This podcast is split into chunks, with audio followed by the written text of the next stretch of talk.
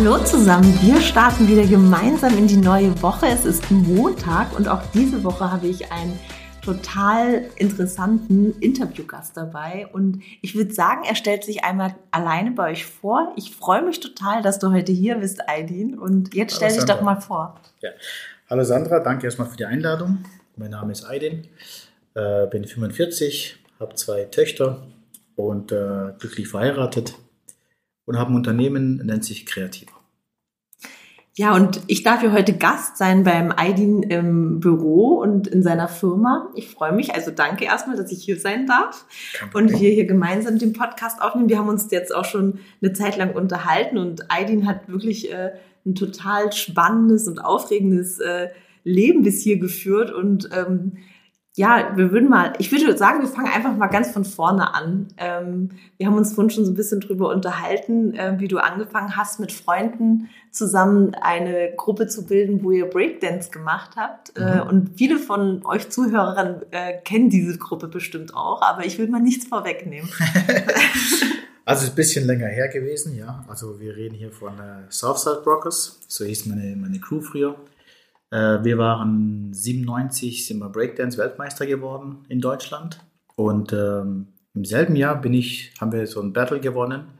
Und dann sind wir nach New York und da habe ich sogar im Einzelwettbewerb auch äh, äh, das Ding gewonnen.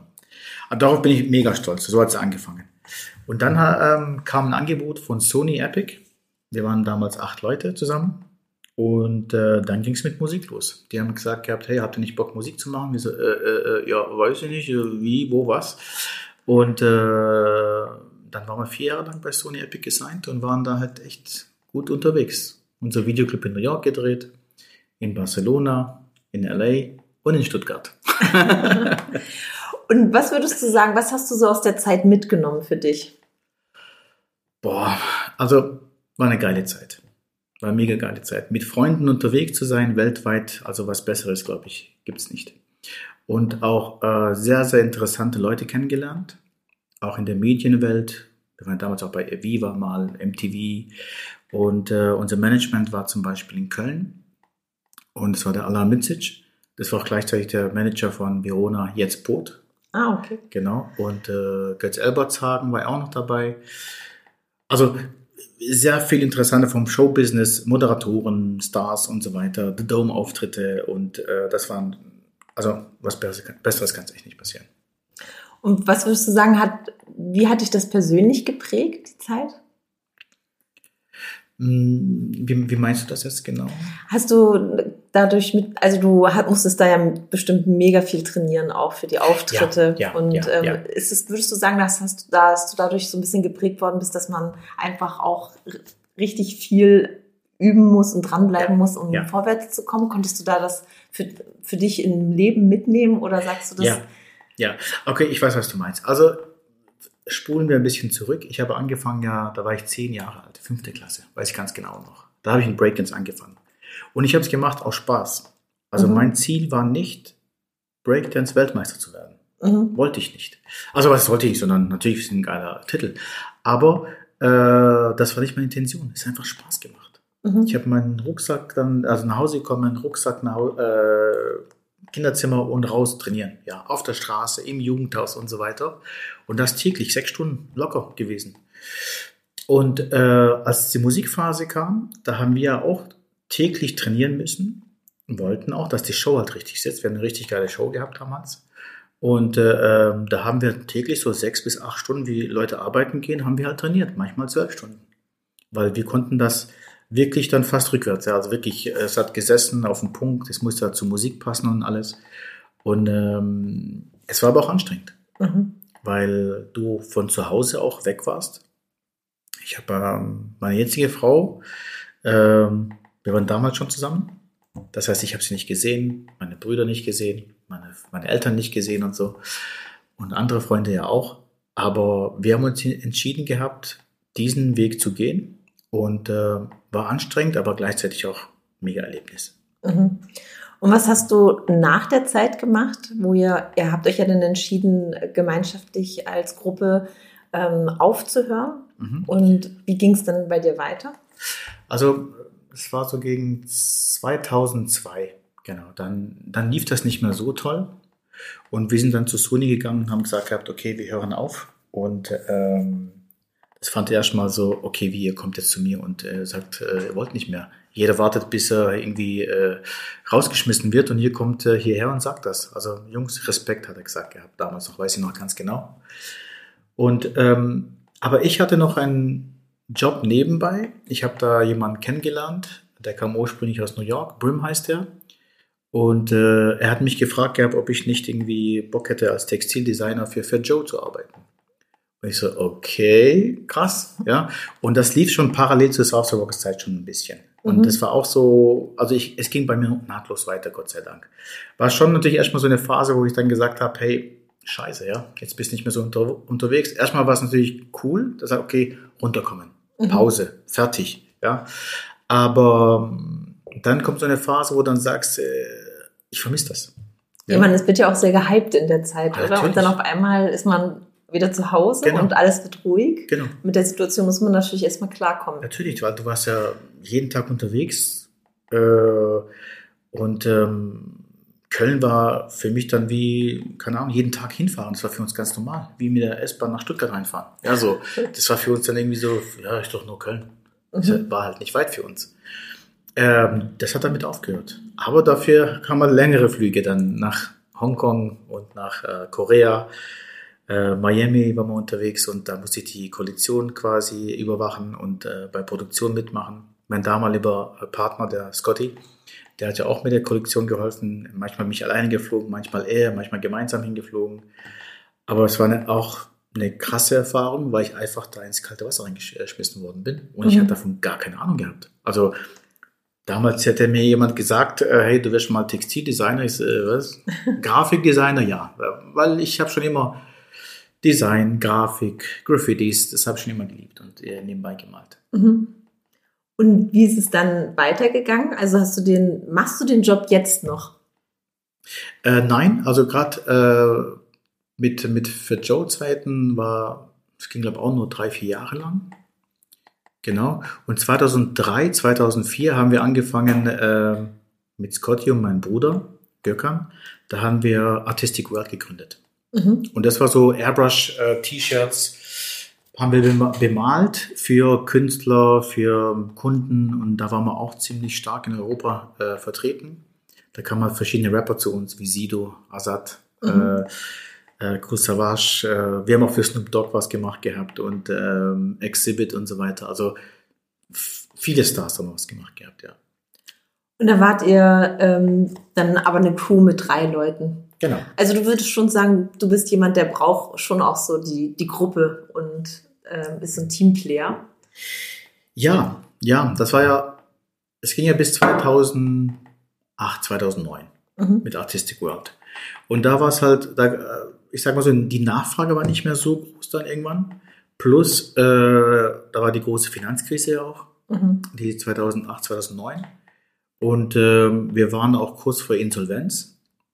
Aber gegen Ende zu haben wir dann gesagt gehabt, okay, wir, wir hören einfach auf. Also, aber diesen, diesen Schritt zu machen, etwas zu beenden, war schon sehr groß, weil es so ein Baby von uns ist. Mhm. Und das musst du halt erstmal jetzt aufgeben. Und das wollten wir einfach nicht wahrhaben. Bis dann die Zahlen dann irgendwie so, okay, komm, Jungs, es geht nicht mehr. Ach ja, genau, da bin ich zu dem Zeitpunkt ja auch noch Vater geworden. Und das war halt nochmal so ein Druck für mich, wo ich gesagt habe, das kannst du einfach ähm, verantwortlich das kannst du einfach nicht äh, machen, sowas, gell? Und wie hat sich das für dich angefühlt, wo du gemerkt hast, okay, das ist jetzt so ähm, mein Baby gewesen, das Unternehmen, und äh, mhm. das läuft nicht mehr weiter. Ähm, was, was ist so dein Gefühl gewesen? Wie hat dein Umfeld reagiert? Wie bist du selbst damit umgegangen? Ähm, also keiner hat uns irgendwie ausgelacht oder so etwas oder ich habe es gewusst oder sowas. Nein, sondern die fanden das schade, aber die haben auch äh, also von Familie habe ich auf jeden Fall gleich Unterstützung bekommen, das war klar. Ich war ja auch viel zu Hause dann auch und habe mein eigenes Büro gehabt im, im äh, ein Zimmer war dann mein Büro. Und von hier aus Schweigheim äh, habe ich dann gearbeitet. Also es ging trotzdem weiter. Mhm. Zwar keine Airbrush-Arbeiten mehr, aber wir haben dann so, also ich bin ja Grafikdesigner und dann habe ich halt Logos entwickelt, Flyer gemacht und so weiter. Also da kam schon ein bisschen Geld rein noch. Ähm, aber war schon komisch, weil du warst dann auch durch einen Laden gehabt in Stuttgart und äh, das fällt wieder jetzt weg. Mhm. Ja? Einmal was mit Softwareworkers am Anfang, wo dann äh, das weggefallen ist. Dann mit, dem, mit, dem, mit den Fat Joe-Zeiten. Aber es ging ja irgendwie nahtlos weiter. Aber der große Bruch war für mich schon Artistic World, wo dann äh, es aufgehört hat. Gut, ist mittlerweile schon ein bisschen her. 2008, 2009 haben wir aufgehört gehabt. Und dann habe ich nur so hin und her getümpelt, da Jobs gemacht, da hin und her. Also immer selbstständig zwar, habe für Unternehmensberater quasi äh, Art Director gespielt, also habe dann die Unternehmen quasi Corporate Designs entwickelt, mache ich jetzt äh, zwar immer noch, aber damals war so ein Hin und Her die ganze Zeit. Zwar zu Hause aus arbeiten, dann da im Büro und da im Büro und ja, und es war so ein Hin und Her. Und 2015 war dann für mich so ein Schaltjahr. Mhm. Wo ich dann gesagt habe, so, okay, pass auf, irgendwas machst du jetzt. Gehst du jetzt arbeiten, normal? Oder willst du mit der Selbstständigkeit nochmal probieren? Also, und aber dann richtig. Aber die Entscheidung war dann leicht. Also Selbstständigkeit und dann richtig, weil ich kannte mich. Hätte ich jetzt irgendwo gearbeitet, äh, wäre es vielleicht nicht so lang gegangen, sagen wir mal so.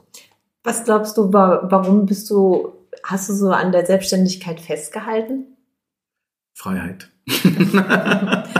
Wir haben vorhin schon ein bisschen darüber gesprochen, dass wir glauben, dass Unternehmer ja sehr freiheitsliebend sind und dass das auch ein großer Antrieb ist, ähm, selbstständig zu sein. Mhm. Ähm, und ja, ich glaube, das ist also zumindest in dem Umfeld, wo ich mich äh, so befinde, glaube ich, ist das von den meisten ein großer Antrieb. Einfach dieses, ja. auch diese Verbindung, also dieses Familienleben. Du bist ja auch ein ganz starker Familienmensch. Ja, ja. Und, ähm, und ich bin das auch und mir ist es total wichtig, einfach bei einer Aufführung im Kindergarten dabei sein zu können ja, und nicht klar. fragen zu müssen, ob ich dabei sein darf und da kurz frei bekommen, sondern ich, ich möchte einfach dabei sein können, ohne jemanden fragen zu müssen. Stimmt, das war auch eine, also da, jetzt wo du es erwähnst, also damals, wo dann äh, meine Frau angefangen hat zu arbeiten, dann war ich ja zu Hause, habe dann mein Büro dort gehabt somit konnte ich halt äh, meine Kinder zum Kindergarten bringen oder zur Schule bringen. Mhm. Also war es schon irgendwie, als wäre es geplant gewesen. Ja, mhm. so, das heißt, ich habe Vormittage äh, die Kinder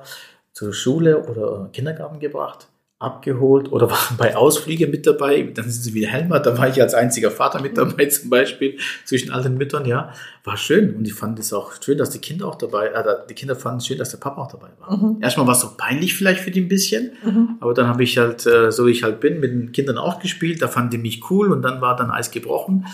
Ähm, ah, da bin ich schon mitgegangen und das war schon eine schöne Zeit, ja.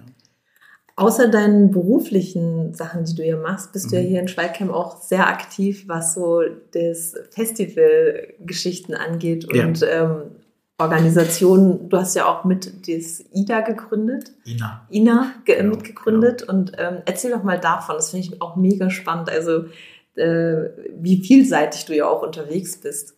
Ja, manchmal ist das gut, glaube ich, und manchmal aber auch schlecht. Aber das, was du jetzt meint, ist INA, also Integration und Nachhilfe. Das war jetzt nicht mein Projekt. Das ist von der Susanne Saltikiot, hier in Schweigheim. Ähm, ich nenne sie immer Mutter Theresa aus Schweigheim. Ja, sie, wir geben hier Nachhilfeunterricht für Kinder, ähm, aber auch Flüchtlingshilfe. Das heißt, wenn die, wenn Papierkram erledigt werden muss, ist es eine Anlaufstelle hier in Schweigheim. Und äh, da bin ich mit äh, im, im wie nennt man das da? Vorstand. Vorstand, genau. Und äh, Hefte ab und zu. Mhm. Dann haben wir noch was, ähm, gerade für Leute, wo sich sowas nicht leisten können, haben wir einen angenehmen Preis, wo dann die Leute, also wo die Kinder kommen können und äh, Mathe, Deutsch, äh, Physik, Chemie und so beigebracht werden äh, den Kindern. Mhm. Und im Zuge dessen haben wir gedacht gehabt, haben wir ein kleines Festival mhm. quasi organisiert, das mittlerweile immer größer wird nennt sich Sonnendeck Festival. Mhm. Und wir haben da fast 130 ehrenamtliche Helfer. Und äh, die Idee davon war quasi den Kindern zu zeigen, die, wo sich das nicht leisten können, ein Festival hinzufahren. So große Festivals wie, was gibt's da, äh, Southside Festival und äh, Hip Hop Open und so, das kostet alle Geld. Ne? Und, mhm. äh, und wir haben dann gesagt, komm, wir machen das umsonst und draußen gerade für die und wir, und da ich halt sehr viele Künstler und äh, kreative Leute auch kenne und auch das Popbüro in Stuttgart uns auch hilft, ähm, fragen wir Künstler an, die fast umsonst bei uns auftreten. Mhm. Ja, also wo dann wirklich, äh, auch dein Mann, stimmt, dein Mann, der Philipp war ja auch mit seiner äh, äh, Crew damals als einer der ersten eigentlich, ja. Beim ersten Sonnendeck-Festival ist er Das, das erste. Das war das erste Sonnendeck-Festival, okay. da ist er aufgetreten. Wie hieß nochmal die Gruppe? Du, die Dudes. Die Dudes, genau, ja, genau. Die machen genau. so ein bisschen ironische Musik miteinander. Das sind so ein paar Freunde, die sich gefunden haben und Musik lieben und äh, machen eher so äh, Lieder, die so ironisch, kritisch sind. Aber war mega, weil die haben ja. Anzüge auf der Bühne gehabt. Ja, genau. Und das war halt, äh, fand ich gut. Also Rap mit Anzügen auf der Bühne war, ja. war, war mega. Ja, und ähm, damals war, waren es erste Veranstaltungen um die 1000 Leute, glaube ich. Mhm. Und, äh, und die letzte Veranstaltung jetzt waren, glaube ich, um die 6.000 bis 8.000 Leute insgesamt Durchlauf. Ja, Wahnsinn. ist mega. Wann ist das nächste geplant? Nächstes Jahr. Es ist immer alle zwei Jahre, weil hier in Schweigheim gibt es noch ein Fleckenfest. das darf man dann, damit es halt nicht irgendwie äh, angrenzt. Also ein Jahr Fleckenfest, ein Jahr äh, Sonnendeck-Festival. Ja, super. Ja, das ist, ich finde es total toll, dass wenn Menschen nicht nur beruflich sich verwirklichen, sondern auch was für die Gemeinschaft tun ja. und so ein Wir-Gefühl in der, äh, ähm, in der Region ähm, äh, schaffen, wo, wo sie leben. Mhm. Und das ist ja in Schweigheim hier, finde ich, sowieso sehr stark ausgeprägt, dieses äh, Vereinsleben und dieses Gemeinschaftsgefühl. Ja, hier sind ja, glaube ich, mehr Vereine wie was ich was. Also das ist echt sehr, sehr viel. ähm, aber ich muss sagen, auch sehr viele kreative Leute sind auch hier. Mhm. Wo ich im Nachhinein, irgendwie, das zieht halt natürlich an, wo ich den Laden hatte äh, hier in, in Schweigheim, ähm, da habe ich ja Leute kennengelernt, wo ich so, hä, wie? du machst das, wie du bist Weltmeister in Line Dancing. Also, ja. ich so, okay, krass. Und der andere ist halt ein, äh, also sehr viele kreative Leute wie Fotografen habe ich kennen, Designer kennengelernt hier. Also schon sehr gut. Auch Rapper, genau, mhm. Rapper gab es ja auch.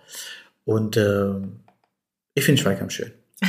Ja, wir haben ja den Laden vom Aidin übernommen. Also genau, der, du warst ja in, in, in, in der Innenstadt City äh, von Schweigheim.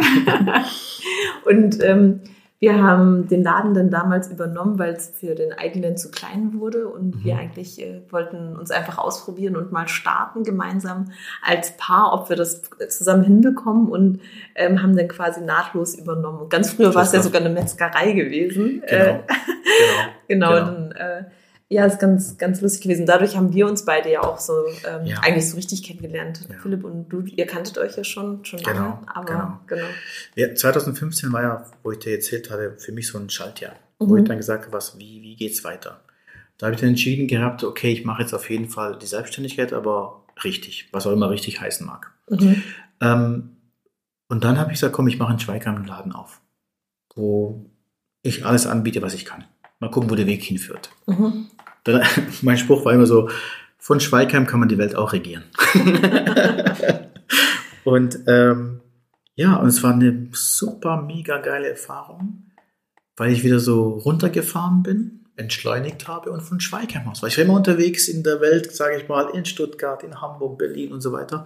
Aber jetzt nur von Schweigheim im Dorf hier, es hat echt gut getan. Mhm. Einfach normale Leute um sich herum haben, ähm, äh, wo ich dann quasi, wir haben dort damals T-Shirts verkauft mit irgendwelchen Bildern drauf, Tasten mit Enkelskindern drauf und mhm. Geburtstagsanlässe. Und dann kam halt langsam so Agenturjobs, ja, wo mhm. dann mehr und mehr wurde. Der Laden wurde dann immer kleiner, kleiner, habe ich das Gefühl gehabt. Die Kartons standen irgendwann äh, drumherum. Und da, da war ich dann sowieso auf der Suche nach was Größerem und dann habt ihr sowieso eine Location gerade gesucht gehabt und es ging dann nahtlos dann weiter. Mhm. Ich glaube 2015 bis 2018 war ich da drin. Mhm. Ja, genau. Wir sind 2018 dann genau, dort genau. gestartet. Und jetzt bin ich im Industriegebiet hier in Schweigheim und äh, bin sehr zufrieden. Ich habe halt nicht mehr so viel Durchlauf, aber tut mir auch gut. also Durchlauf im Sinne von, dass viele Leute zu Besuch gekommen ja, sind und ja. eigentlich von der Arbeit abgehalten haben. ähm, und wie ging es dann weiter hier? Du hast ja dann auch noch mal ein bisschen das ja verändert äh, von T-Shirts drucken und so Merchandise-Geschichten machen und bist ja dann zwischenzeitlich auch noch mal auf eine super Idee gekommen, äh, äh, geschäftlich mit. Ah, du meinst äh, das NFT-Geschichte. Ja, ja, genau. Ja, eigentlich war es die Idee von meinem Neffen, den Tristan. Mhm. Den habe ich gestern auch kennengelernt. Mhm. Und äh, das eine, ich habe da so eine Idee hier, NFT, bla bla, Rahmen hin und her und so. Und ich gucke ihn an. Ich habe gesagt, Tristan, ich habe keine Ahnung, was du laberst. Aber ich bin sowas von dabei. Und ich habe äh, recherchiert, ob es die Idee schon gab. Gab es nicht. Ich so, wir machen sofort einen Online-Shop. Sofort. Und wir haben sofort auch einen Online-Shop gemacht gehabt. Und zwar, es geht darum, also wenn jemand NFTs nicht kennt, ich meine, mittlerweile muss es jetzt, glaube ich, äh, fast jeder wissen, hoffe ich doch. Wenn nicht, also eigentlich ist es also ganz heruntergebrochen Aktienhandel mit Bildern. Ja, eigentlich kann man es schon, die haben ja gewisse, äh, einen gewissen Wert, die Bilder. Aber es, das hast du nur auf dein Wallet gehabt, auf dein Handy. Das heißt, du hast es nicht irgendwie zeigen können, guck mal, ich habe das Ding gekauft für 100.000, 200.000. Und äh, wir haben dann quasi die ähm, Bilder genommen, auf Acrylglasbilder äh, gedruckt und die dann vertrieben. Und das gab es nicht. Das, wir waren die Ersten auf dem Markt. Da haben wir uns auf äh, Amerika konzentriert und äh, Dubai, weil es waren die einzigen zwei Länder, wo am fortgeschrittensten war und die sich damit auch auskannten. Mhm. Deutschland wussten noch gar nicht, wer es NFTs sind. Glaubst du, dass du deine Erfahrung von früher, wo du schon oft in Amerika und weltweit unterwegs warst, dir da also dass es für dich jetzt äh, ein, Mehrwert Vorteil. da war, eher ein Vorteil, ja. dass du dadurch dich da auf dem Markt schneller zurechtgefunden hast auch, weil ja. du so ein bisschen wusstest, wie es funktioniert? Ja, also ich sag mal so, ich habe so, so das Gefühl, ich bin im falschen Land. also ich müsste irgendwo in Amerika sitzen. Da muss man ja auch dazu sagen, dass du ja eigentlich ganz ursprünglich, äh, wo kommst du ganz ursprünglich? Oh. Ist, dein, ist dein Mutterland? Äh, Mazedonien. Genau. Also Nordmazedonien. Aber, aber Mazedonien warst du. Aber eigentlich bist du ein Schwab. Schwab und äh, ich sag mal so Mensch von Planet Erde. Also für mich gibt es keine Grenzen. Mhm. Das ist von Menschen gemacht. Also von daher, Grenzen ist so. Ich war schon immer open-minded mit allem. Mhm. Schwarz, weiß, Religion, so und so, ist mir egal. Mhm. Wenn du ein guter Mensch bist, dann mag ich dich. Wenn nicht, dann. nicht mal dann würde ich ihm sagen, einfach so, man geht getrennte Wege und fertig, weißt also. Mhm. Aber ja, ich habe die Erfahrung von damals natürlich gesammelt, plus ähm, auch so Internet, wenn ich rumsurfe und gucke, ich schaue mir immer Sachen international an. Ich schaue mir nie irgendwas nur in Deutschland abgeht oder nur in Schweikem abgeht. Mhm. Es ist mein Interesse gewesen, als Designer auch. Ähm, und äh, Technologie schaue ich mir an, aber weltweit immer. Immer. Also sehr viel, sehr viel Englisch natürlich, weil mhm. ja, es gibt nicht viel Deutsch, aber das Englisch kann ich jetzt, kann ich mittlerweile sagen, sehr gut. Und, und die neue Generation wächst ja auch schon mit Englisch auf. Ja. Durch Instagram, TikToks, was auch immer, ja. Und, ähm, aber ja, es war schon ein Vorteil, weil ich wusste ja, wie, wie der Markt funktioniert, auch mit NFTs und Kryptowährungen. Aber es war noch für mich alles noch Neuland. Ich habe keine Ahnung davon gehabt. Und wie bist du dann? Du hattest aber einfach gesagt, okay, das, ich rieche da ein gutes Geschäft und ja. hast gesagt, ich arbeite mich da jetzt rein. Ja, wobei ich sagen muss, so Projekte habe ich nicht mehr angenommen. Gar keine Projekte mehr. Weil ich dachte, boah, noch ein Projekt, noch ein Projekt. Nee, es muss echt Sinn machen. Mhm. Und das hat für mich Sinn gemacht, weil wir waren die Ersten auf dem Markt. Und ich dachte, okay, jetzt, da muss jetzt reingehen. Mhm. Und ähm, das haben wir auch gemacht mit Vollgas. Dann haben wir auch Unterstützung bekommen von äh, Nico von Chimperator. Mhm. Und weil wir gesagt haben, hey, wir brauchen einen Investor, weil ähm, es gibt eine andere Summenrichtung. Mhm. Und Nico hat auch gleich gesagt, Jungs, geil, ich steige damit ein. So, dann haben wir Einladung bekommen nach Dubai. Auf der Messe waren wir, auf der NFT-Messe. Dann waren wir in New York. Also es war natürlich so geil, jetzt geht's wieder los. Ja, so weltweit, yeah. Mhm. Und ich wusste auch, dass der Crypto-Crash irgendwann kommen wird. Mhm. Aber ich dachte nicht so schnell. Mhm. Das war wirklich, wir haben angefangen 21 Dezember, also kannst sagen, es war 22 Januar und dann irgendwie schon nach im August oder wann war der Crypto Crash, mhm. wo alles unten war. Von heute auf morgen war auf einmal nichts mehr da. Ich sag, also keine Bestellung mehr. Mhm. Ich sag, du Scheiße. Erst jetzt ja, äh, fängt es ja wieder an. So ein bisschen. Und nach diesem Tief kommt er wieder langsam hoch. Und wie bist du denn dann aber an die Kunden gekommen? Also du hast dann einfach eine Website gemacht und dann haben mhm. die Kunden dich angerufen oder wie ging das dann? Also ähm, Online-Shop haben wir ja erstellt, der war, der war da, muss man bewerben mhm. und äh, über Instagram. Mhm. Über Instagram haben wir Werbung geschalten, nur USA und Dubai. Mhm. Also wir haben äh, primär nur USA gemacht gehabt. Und dann kamen die ersten Bestellungen rein. Und wir dachten, okay, krass. Ich weiß noch genau, der Tristan und ich, hey, überleg mal, wir würden eine Bestellung bekommen wo jemand ein Board Ape hat, ein Clone X und, äh, oder halt äh, ein CryptoPunk. Und das waren nur die solche Bestellungen. Wir dachten, es kommen so kleine Bestellungen rein. Mhm. kamen diese großen, also, weil ich sag mal so, die NFTs damals, die großen, die konnten sich ja nur irgendwelche Supermillionäre leisten. Mhm. Ja, zu unseren Kunden, äh, auf einmal haben wir den Kumpel, den besten Kumpel, der so ruft mich, äh, also sagt mir Bescheid, ey, wir brauchen die Bestellung unbedingt bis 3. März oder sowas. Ich sage, schaffen wir nicht. Egal, Expresskosten, ich zahle und so. Ich sage, warum machst du so einen, so einen Druck? Ja, es wird ein Geburtstagsgeschenk. Ich sage, guck nochmal den NFT an, weil bei NFT ist ja alles ähm, quasi transparent. Mhm. Das NFT war für Justin Bieber. wir so, okay, jetzt habe ich es verstanden. Ich sage, wir schenken dir alles, aber gesagt gehabt, aber unbedingt ein Foto. Mhm. Und er hat gesagt, ja, es geht leider nicht, weil ähm, man muss sich vorstellen, Justin Bieber ist ein Unternehmen. Also ohne Manager geht halt gar nichts. Mhm. Er darf nicht, auch wenn er es wollte, dürfte er es gar nicht. Ne? Mhm. Und äh, ich kann es euch nur sagen, dass er bei uns bestellt hat, aber ich kann es nicht beweisen. ja, aber mega. Also das und dann ist es ja mit dem, ist es ja ein bisschen abgeflacht wieder das Ganze. Mhm. Das hast du ja gerade mhm. schon gesagt. Mhm. Ähm, wie wie ging es dir damit? Also wie wie bist du damit umgegangen in der Situation? Ähm, ja, war scheiße, weil es war so ein Hoch, mhm. wo ich wieder voll dran geglaubt habe.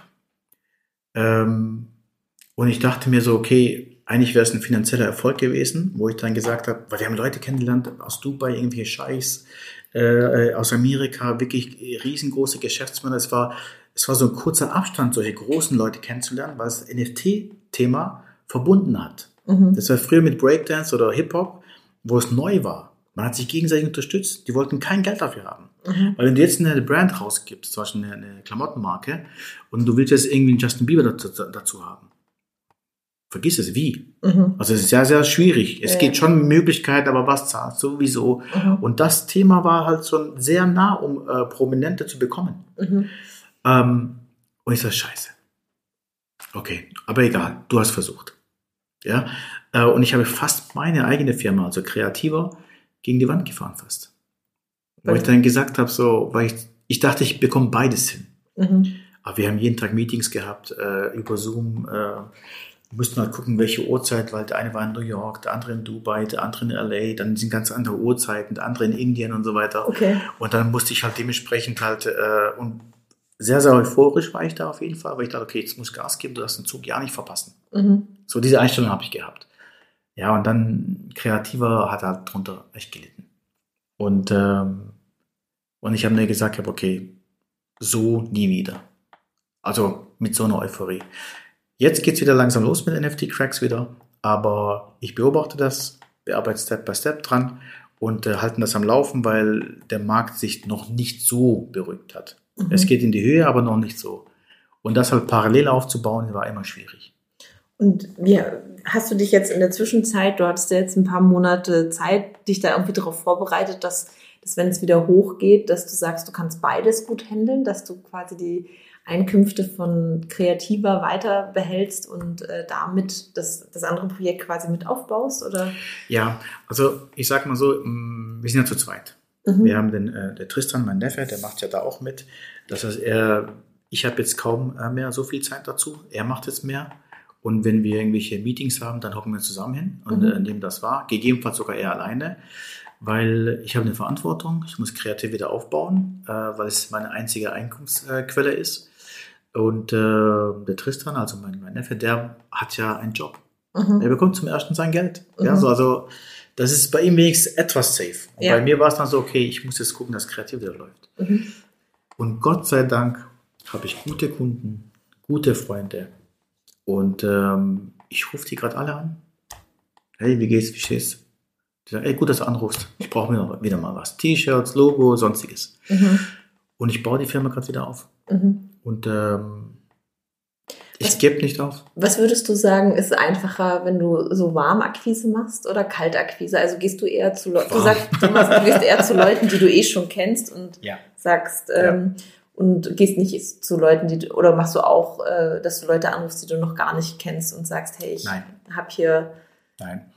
Ähm, dazu kenne ich so viele Leute. Mhm. Also ob es deutschlandweit ist, äh, europaweit oder weltweit. Also da wäre ich ja stundenlang beschäftigt, nur mit denen anzu, äh, zu telefonieren. Mhm. Und äh, ich kenne viele Künstler, Kreative, Sänger etc. Und ähm, aber auch Businessleute, äh, die ich erstmal alle abtelefoniere. Wenn mhm. dann die nicht mehr da sind, dann fange ich an, Kaltakquise zu machen. Aber aktuell geht es mir nur darum, ähm, die Firma wieder aufzubauen, mhm. auf den Level zu bringen, dass es halt wieder eine Routine wird. Und dann schauen wir weiter. Mhm. Was sind denn so deine Pläne für die Zukunft? Hast du so, sagst du, dass da möchte ich mal, mal hinkommen mit, ja. mit meiner Firma? Ja. Ähm, abgesehen mal von Kreativer, von der Firma, ähm, Mitarbeiter wieder einzustellen und dass das Ding wirklich von alleine läuft. Viel ähm, auch darüber erzählen, gerade im Bereich Corporate Design, Textildesign, warum man das machen sollte, weil ich bin jetzt mehr so eine Serviceagentur, sage ich mal. Also ich berate Firmen, wenn die zum Beispiel äh, ihre eigenen Klamotten haben wollen oder also Firmenklamotten oder eine Brand. Ich meine, ich habe 20 Jahre Erfahrung, also ich, mhm. ob, jetzt, ob ich jetzt in Deutschland produziere, mhm. im Haus hier oder dann in China, Türkei, Pakistan, also von eins bis äh, eine Million Stück, also ich weiß, wo ich hingehen muss. Und da ist halt diese, also mein Lifestyle von den letzten 20 Jahre und die Erfahrung, die ich gesammelt habe, ähm, die kann ich jetzt weitergeben als Beratung, weil Drucken, klar, mache ich auch, aber halt, äh, gebe ich, mein, mein Ziel ist es, weiterzugeben, das Ganze. Nicht, dass ich, ähm, dass ich das mehr mache, mhm. sondern mehr eine Beratung, mit den Leuten rede. Da, da, merke ich schon, dass ich da schon sehr, sehr begabt bin. Mhm. Und ähm, auch das wirklich nahe bringen kann, weil ich einfach Fachwissen habe in dem Bereich. Aber mein, mein, mein, mein, meine Passion, meine, mein, ja, was ist nochmal Passion auf Deutsch? Ja, so deine, deine Vision. Leidenschaft, ja. meine Leidenschaft. Ja, Leidenschaft. Ist immer noch Kunst und Design. Mhm. Also nebenbei mache ich ja, das ist für mich ein, ein Herzensprojekt. Meine Bilder. Mhm. Und da möchte ich auch viel darüber erzählen, was mich halt so mein Leben lang beschäftigt hat.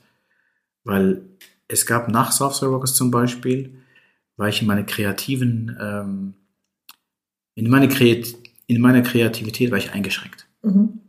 Also das war einfach in mir drin, es wollte raus, aber ich habe das nie so, nein, um das arbeiten und dann für andere was arbeiten. Also ob es jetzt Fat Joe die Klamotten zu äh, machen oder für Unternehmen, äh, was natürlich Geld bringt, das ist natürlich sehr wichtig, aber die eigene Leidenschaft, das hat dann gelitten.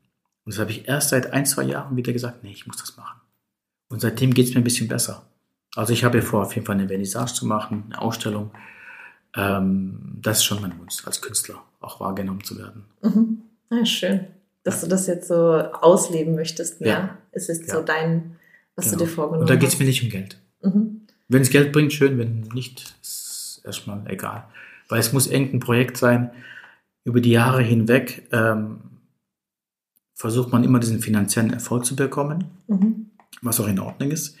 Ähm, aber das, was man wirklich will, so irgendwie, ja, aber es bringt kein Geld. Lass mhm. mal, lass mal, lass mal. Mhm. Machst eine Stunde. Mach's eine halbe Stunde, mach's zehn Minuten am Tag. Hauptsache, ähm, und am Ende ist ein fertiges Bild. Also ist egal, was du machst. Also bei mir ist es halt Kunst und Design. Äh, bei anderen ist wieder vielleicht, keine Ahnung, basteln oder, keine Ahnung, spazieren, Sport. Das tut dir einfach auch der Seele gut, ne? wenn man ja. das macht, was, was, ja. was einen erfüllt. Genau. Mhm. Auch Podcast ist ein Thema.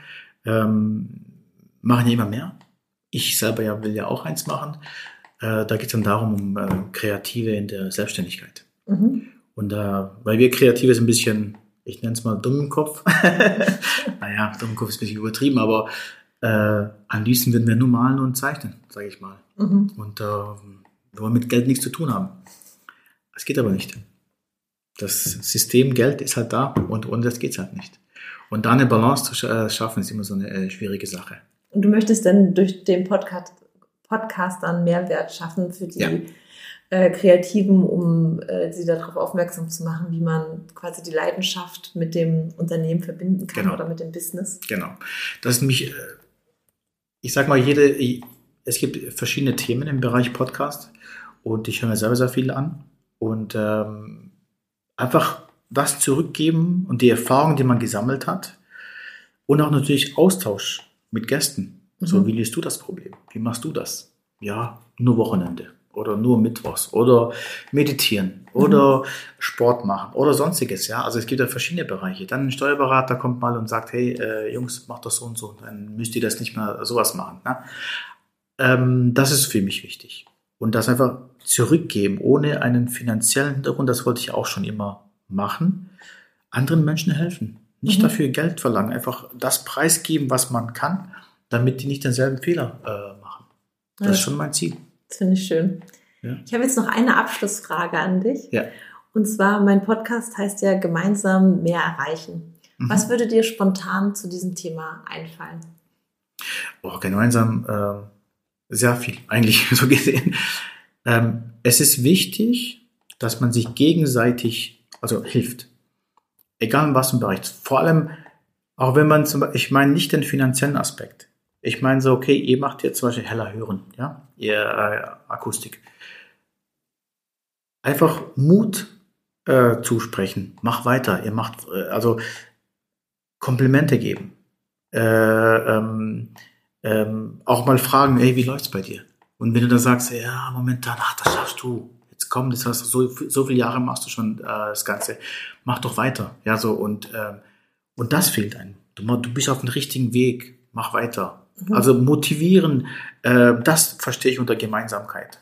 Und wenn ich dann etwas weiß, natürlich Empfehlung ist für mich dann, äh, also natürlich, selbstverständlich, mhm. aber Zumut sprechen und äh, dass man, ich bin ja auch hingefallen.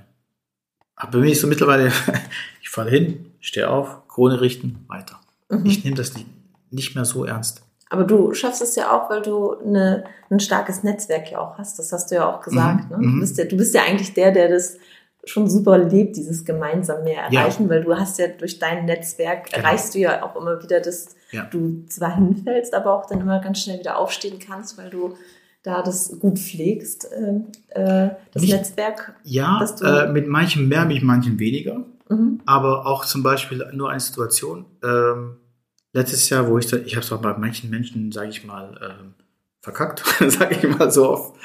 Selbst die habe ich angerufen, mhm. habe mich entschuldigt. Leute, ich war letztes Jahr einfach in einem anderen Film und ähm, ich bin wieder erreichbar, ich bin da. Mhm. Die fanden das super.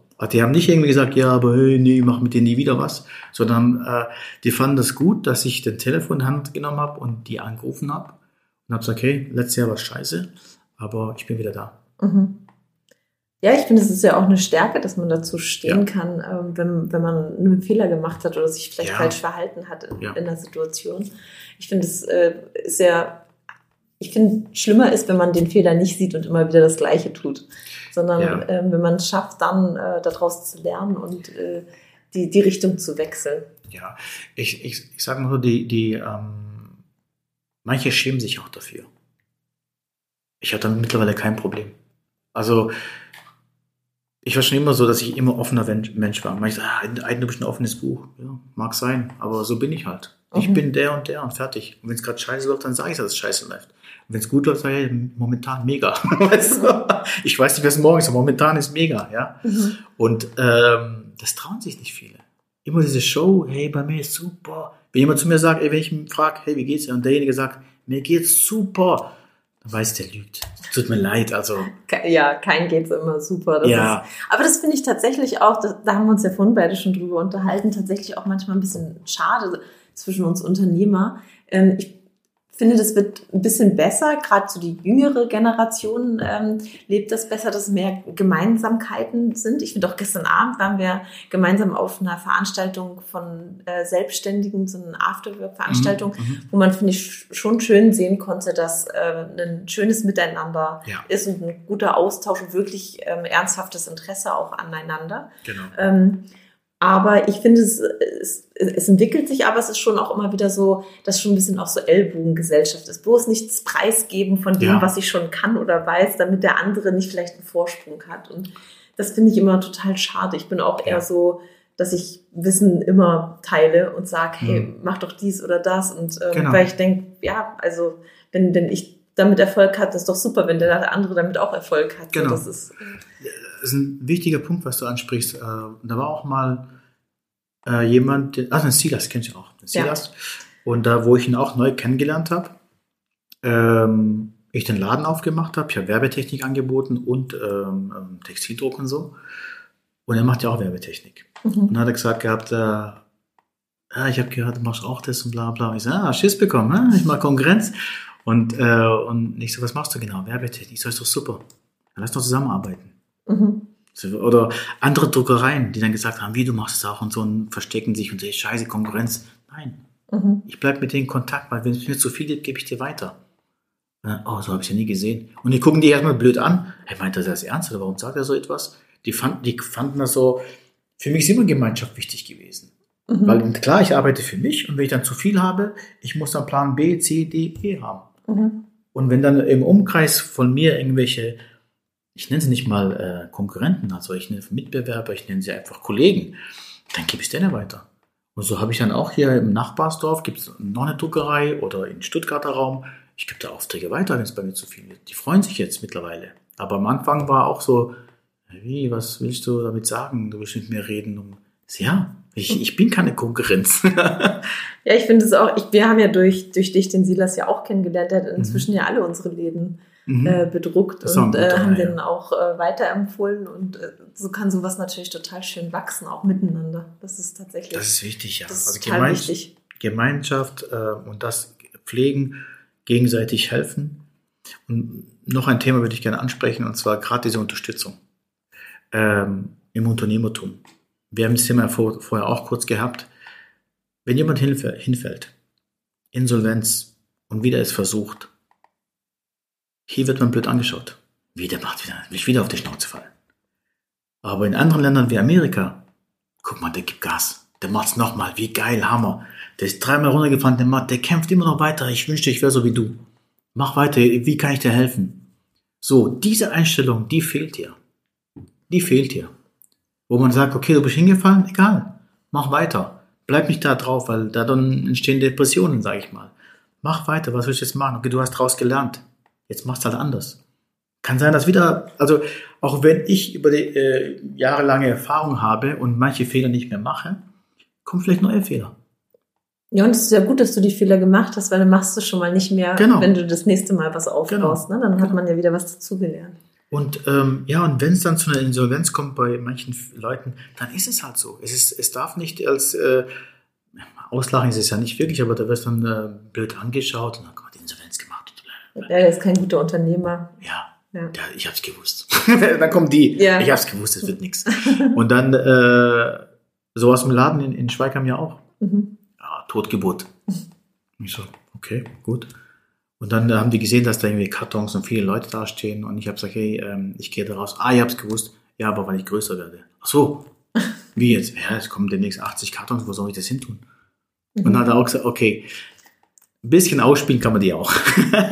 Ja, aber es ist, es ist tatsächlich so, wie du sagst. Das ist, das, ich fände es schön, wenn es sich in, in Deutschland einfach auch noch ein bisschen, dass die Kultur da mehr hingeht, dass man ähm, die Leute nicht danach verurteilt, äh, was sie gemacht haben, weil Fehler machen je, macht jeder.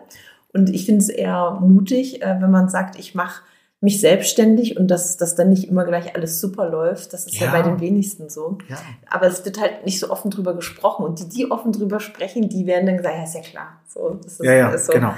Ähm, und zumal man, wenn man, ähm, ich sag mal, wenn man Unternehmer ist oder selbstständig ist, einen Laden hat, äh, manche denken ja auch so, okay, der hat es geschafft. Millionär. Mhm. Warum fährt er so ein Auto? ah, deswegen fährt er so ein Auto. Ja, warte mal, es sind alles Kosten. Also du hast ja gar keine Ahnung, was ich denn für Probleme als Unternehmer habe. Mitarbeiter, Strom, Miete. Es muss ja regelmäßig Geld mit rein, äh, reinkommen. Also ja. ich habe da ganz andere Probleme, wie äh, der, derjenige da draußen äh, ist. Aber wie du vorher gesagt hast, Unternehmer gegenseitig zu unterstützen, zu motivieren, äh, ist wichtiger, wie wenn einfach nur diese Gesellschaft in Deutschland ist schon strange. Also es entwickelt sich aber gerade. Mhm. Also viele äh, befassen sich auch mit Persönlichkeitsentwicklung und Coachings und möchten mal besser äh, das Maximale aus sich herausnehmen. Das habe ich ja für mich auch 2015 entschieden, wo ich gesagt habe, ich mache egal mein Leben lang weiter. Mhm. Ich will immer besser und besser werden. Also nicht um etwas zu beweisen, einfach für mich. Ziel ist immer glücklicher und zufriedener. Glücklicher und zufriedener. Und äh, wenn man Fehler gemacht hat, reflektieren, ganz wichtig, akzeptieren, dass man sagt, okay, das habe ich jetzt, das war scheiße von mir. Ähm, okay, weiter geht's. Das finde ich war jetzt ein schönes Abschlusswort. Es war super, super schön, sich mit dir zu unterhalten. Und ich könnte jetzt auch Danke. weiter mit dir plaudern. Ja, wir, ist, ist ich bin ja auch schon, wir haben ja schon davor einen Vorlauf gehabt und haben mhm. gesagt, oh, wir müssen jetzt anfangen, weil wir müssen heute auch noch was schaffen. Bisschen arbeiten, Aber genau. Genau. Also ich äh, bedanke mich ganz herzlich bei dir, dass du Danke zu dir. Gast war. Mhm. Und ähm, wünsche allen anderen eine wunderschöne Woche. Ich hoffe, euch geht's gut und wir hören uns einfach nächste Woche wieder. Ciao. Ciao.